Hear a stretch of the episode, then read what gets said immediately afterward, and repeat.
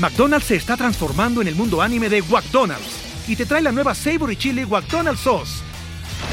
Los mejores sabores se unen en esta legendaria salsa para que tus 10-piece chicken wack papitas y Sprite se conviertan en un meal ultra poderoso. Desbloquea un manga con tu meal y disfruta de un corto de anime cada semana. Solo en McDonald's. baba ¡Go! En McDonald's participantes por tiempo limitado hasta agotar existencias. Health Café. Health. Presentado por Laboratorio Médico del Chopo. Con Juana Ramírez y el doctor Fernando Castilleja. A partir de los 45 años, muchos hombres empiezan a tener problemas relacionados con la micción. Sin embargo, la mayoría de ellos se quedará en silencio hasta que sea intolerable. Por eso, hoy en Gel Café vamos a hablar de los problemas relacionados con la próstata. Casi la mitad de los hombres alrededor de los 50 años va a padecer algún síntoma prostático, pero lo va a normalizar, lo va a negar, va a estar por ahí como que dándole la vuelta a los síntomas sin reconocer que existe la posibilidad de la enfermedad hasta que no es muy tarde y empiezan con síntomas francos que van a afectar severamente su calidad de vida. Sí, hay mucho ahí de tabú, de que los hombres acuden menos al doctor y muchas cosas. Por eso hoy vamos a hablar con un especialista acerca del tema. Pero antes, por favor, suscríbanse en la plataforma que nos estén viendo o escuchando para que no se pierdan ni un solo episodio de Gel Café. Y ahora sí, pues bueno, para conversar con nosotros y hablar sobre estos temas que afectan a los hombres después de los 45 años, hemos invitado al doctor Jorge Mendieta. Él es médico internista, graduado de la Escuela médica naval, es profesor de la Facultad de Medicina de la UNAM, además de la Escuela de Psicología de Unitec. Además de ello, es asesor médico en Laboratorio Médico El Chopo. Así que, doctor, bienvenido a Gel Café. Muchas gracias por la invitación. Bienvenido, doctor Mendieta. ¿Cuáles, vamos, vamos a abrir boca, cuáles son los síntomas más relevantes en un varón que tiene crecimiento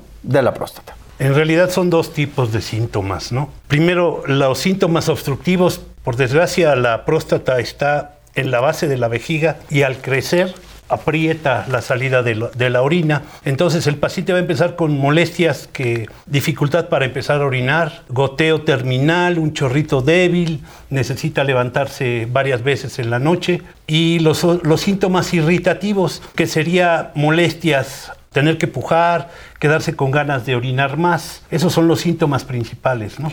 Doctor, ¿y hay alguna diferencia entre estos síntomas de crecimiento prostático y los que están relacionados con el cáncer de próstata? Sí, mucha, mucha. Por desgracia, el cáncer de próstata no da síntomas al inicio. La mayor parte de los tumores de la próstata son periféricos, entonces casi no van a obstruir la, la salida de la orina. En realidad, la próstata va a dar síntomas muy cuando ya está muy avanzado y generalmente van a ser dolor dolor o sangrado. Dolor en los huesos porque ya se, difundió la, el cáncer o sangrado eh, en, en, la orina, ¿no?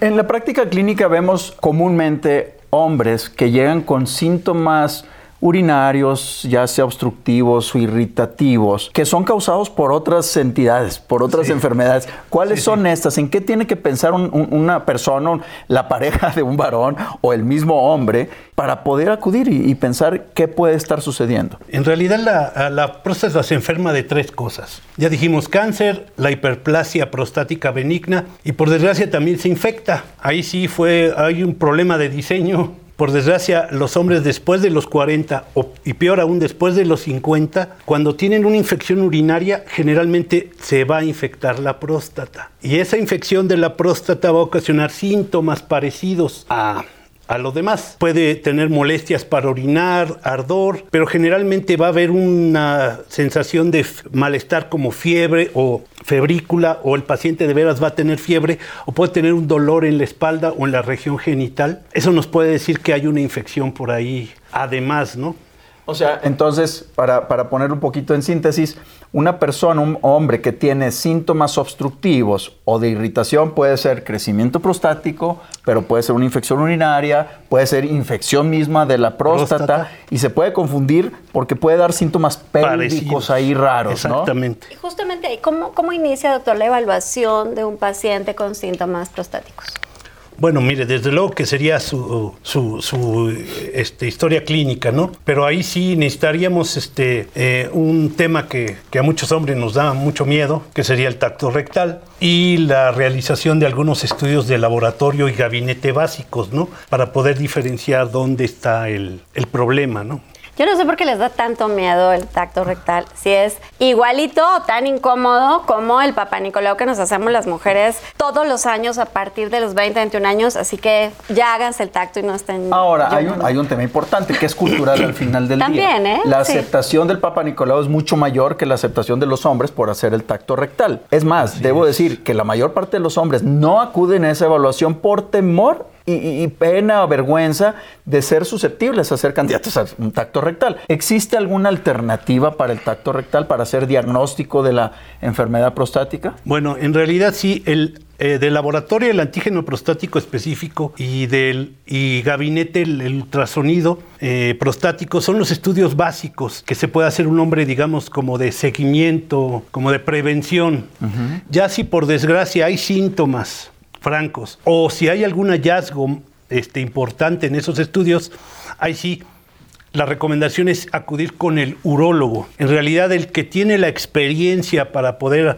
que, valga la pena el hecho de hacer el tacto rectal, eh, lo tiene que hacer un urólogo. Se puede dar cuenta si eso es algo benigno o si estamos frente a algo que pueda ser maligno. Dicho de otra manera, cabe la posibilidad de que los pacientes con síntomas urinarios que ya se mencionaron vayan con el médico general o el médico internista, al médico familiar, si tiene alguno de estos síntomas, ir a hacer los estudios tanto de sangre como de, de imagen, Ajá. por ejemplo el ultrasonido, este, transabdominal o, o, transvesical que se llama, y si hay alguna sospecha, hay que hacer el tacto hay, rectal, pero hay que pensarlo por qué, porque va a aportar información relevante, Juana. Doctor, ¿cómo le cambia la vida a un paciente que es diagnosticado tempranamente de estos síntomas prostáticos? Bueno, mire, sería mucha la diferencia, ¿no? Hay, afortunadamente hay medicamentos que pueden frenar el crecimiento de la próstata. La próstata es dependiente de hormona masculina.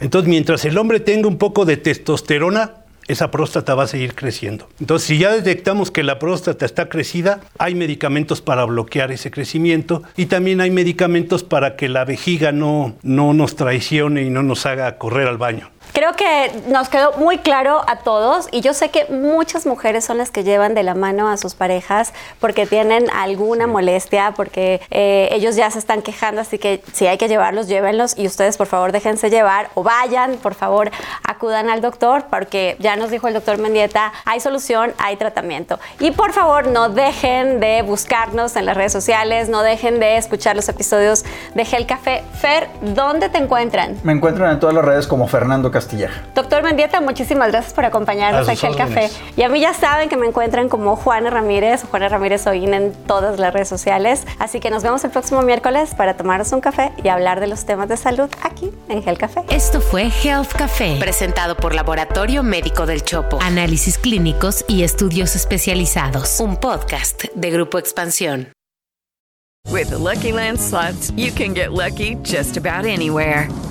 This is your captain speaking. Uh, we've got clear runway and the weather's fine, but we're just going to circle up here a while and uh, get lucky. No, no, nothing like that. It's just these cash prizes add up quick. So I suggest you sit back, keep your tray table upright, and start getting lucky. Play for free at LuckyLandSlots.com. Are you feeling lucky? No purchase necessary. Void where prohibited by law. 18 plus terms and conditions apply. See website for details.